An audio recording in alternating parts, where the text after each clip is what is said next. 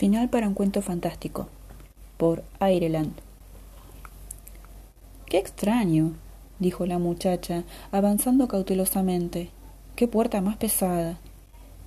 La tocó al hablar y se cerró de pronto con un golpe.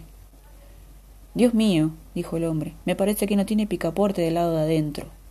¿Cómo? Nos han cerrado los dos. A los dos no. A uno solo, dijo la muchacha.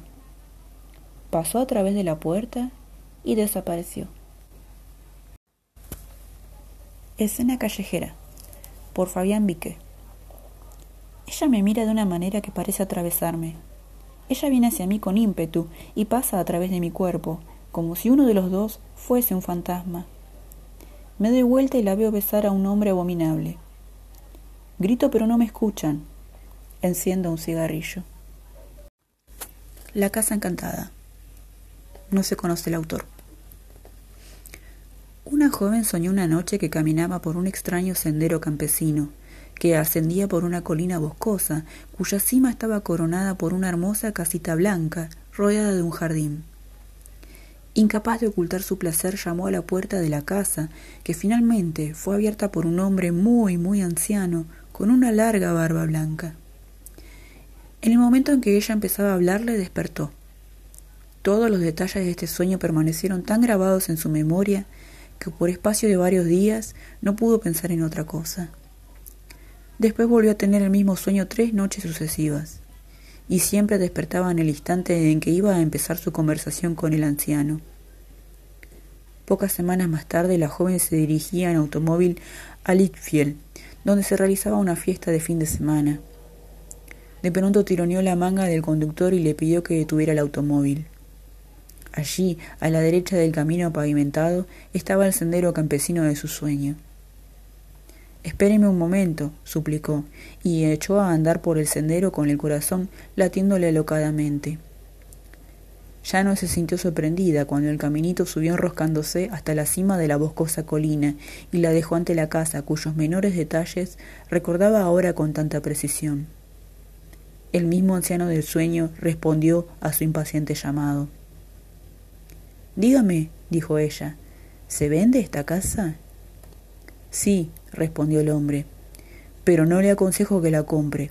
Esta casa, hija mía, está frecuentada por un fantasma. ¿Un fantasma? repitió la muchacha. Santo Dios. ¿Y quién es? Usted, dijo el anciano, y cerró suavemente la puerta. Cuento de horror por Juan José Arriola. La mujer que amé se ha convertido en fantasma. Yo soy el lugar de las apariciones. ¿Sería fantasma? Por George Loring Frost. Al caer de la tarde, dos desconocidos se encuentran en los oscuros corredores de una galería de cuadros. Con un ligero escalofrío, uno de ellos dijo, Este lugar es siniestro. ¿Usted cree en fantasmas? Yo no, respondió el otro. ¿Y usted? Yo sí, dijo el primero, y desapareció. Familia numerosa, por Fernando Iwasaki. El viernes pasado se me hizo tarde en la oficina y decidí comprar algo de postre para aplacar a la tribu, pues a mi familia siempre le revienta que llegue a almorzar después de las tres.